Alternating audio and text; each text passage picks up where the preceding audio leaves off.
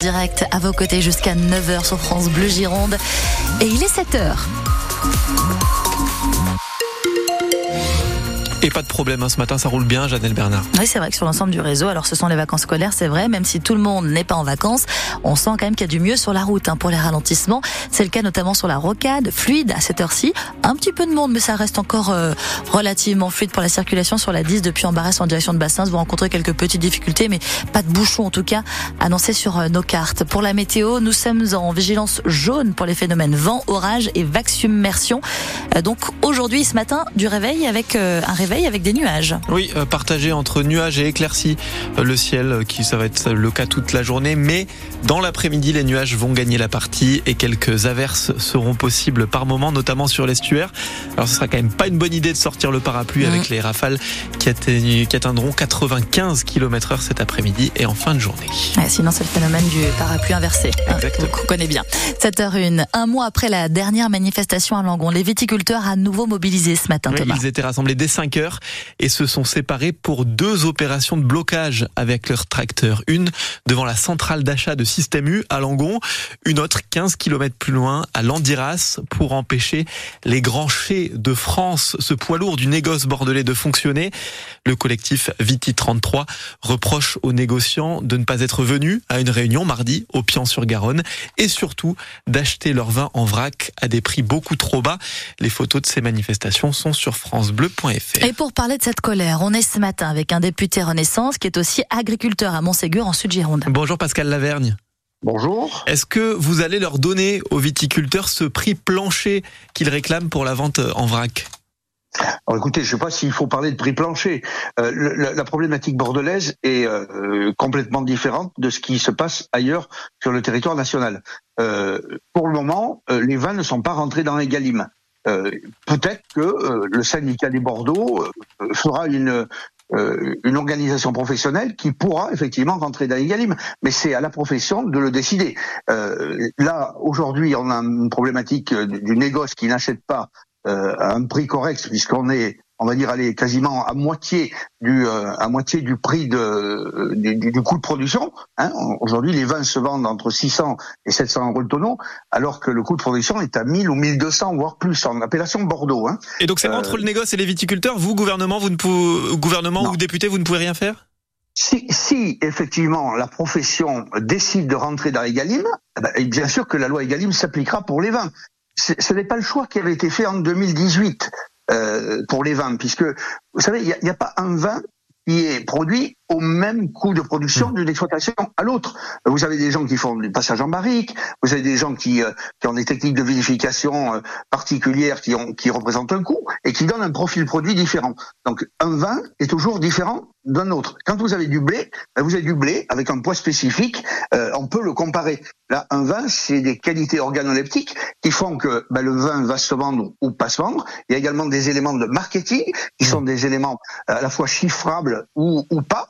Euh, il y, a, y, a, des éléments, euh, on va dire, euh, des, des, des, comment l'image de marque, si vous voulez, elle est, elle est elle n'est pas valorisable. On comprend, Pascal Laverne, la, la, spécificité du vin, mais il n'y a pas que les viticulteurs hein, qui sont dans la rue.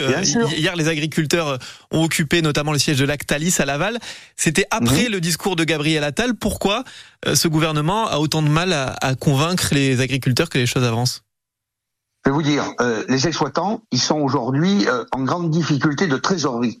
Euh, et évidemment, dans les réponses que l'on apporte aujourd'hui, il y a des mesures d'urgence qui vont être payées euh, progressivement.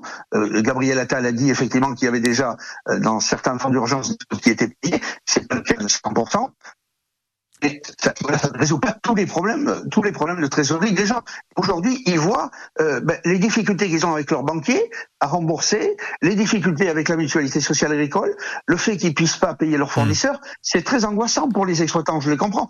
Et donc, il y a, y a deux temps, il y a déjà donné une perspective de long terme pour avoir des prix qui permettent de dégager le revenu permettra de vivre, mais qui permettra également d'investir pour, pour l'avenir dans, la, dans la, la, transition, euh, on va dire, agroécologique sur fond de, de changement climatique. Hum, et on entend bien cette euh, double problématique, alors que le Salon de l'agriculture euh, ouvre samedi. Merci Pascal Lavergne, député Renaissance de la Gironde et agriculteur, d'avoir été avec nous ce matin. Bonne journée. Au revoir.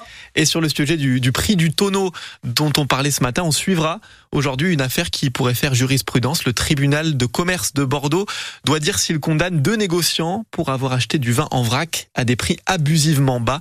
C'est un ancien viticulteur de Sivrac dans le Médoc qui avait porté l'affaire devant la justice. Il réclame plus d'un million d'euros. Grosse opération hier matin au large du Verdon où il a fallu remorquer une ancienne frégate militaire en difficulté. Oui, le Cassard, c'est un bateau aujourd'hui démilitarisé qui doit être démoli dans le port de Bordeaux à Bassins. Il arrivait de Toulon et il a perdu le remorqueur qui le guidait dans un océan agité. Il a donc fallu déposer quatre salariés du port de Bordeaux en hélicoptère sur le Cassard et faire venir un remorqueur. L'opération a duré tout l'après-midi. Elle s'est terminée vers 20h15 quand le convoi a pu arriver en sécurité au port du Verdon. Deux supporters des Girondins de Bordeaux sont toujours en garde à vue ce matin après des violences dans le bus qui les ramenait du match d'Amiens lundi. Deux membres des Ultramarines sont soupçonnés d'avoir frappé un autre supporter parce qu'il soutenait Éric Zemmour. La victime, un jeune homme de 17 ans, a été laissé au péage de Virsac, torse nu et sans ses affaires. C'est sa mère qui l'a récupéré. Histoire à lire sur francebleu.fr. Pour l'instant, rien ne change pour un millier de salariés des Galeries Lafayette. Dans 26 magasins, dont celui de Libourne. Leur dossier était devant le tribunal de commerce de Bordeaux hier. Tribunal qui rendra sa décision dans un mois, le 20 mars. Mais sauf énorme surprise, il devrait acter le fait que Michel Oyon, l'homme d'affaires bordelais, pourtant en grande difficulté, reste à la tête de ces magasins. Le plan de continuation a été accepté hier par le groupe Galerie Lafayette, Kevin Blondel. Oui, ce qu'il faut bien comprendre, c'est que c'est un système de franchise. Michel Oyon est censé reverser chaque mois une partie de son chiffre d'affaires aux Galeries Lafayette pour exploiter ses 26 magasins.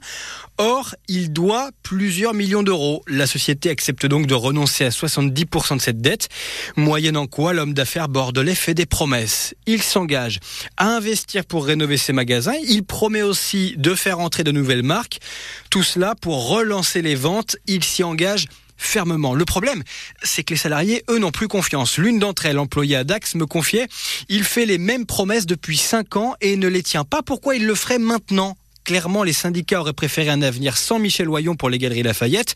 Euh, beaucoup redoutent de revenir devant le tribunal de commerce dans six mois, dans un an, pour une galère similaire, voire pire.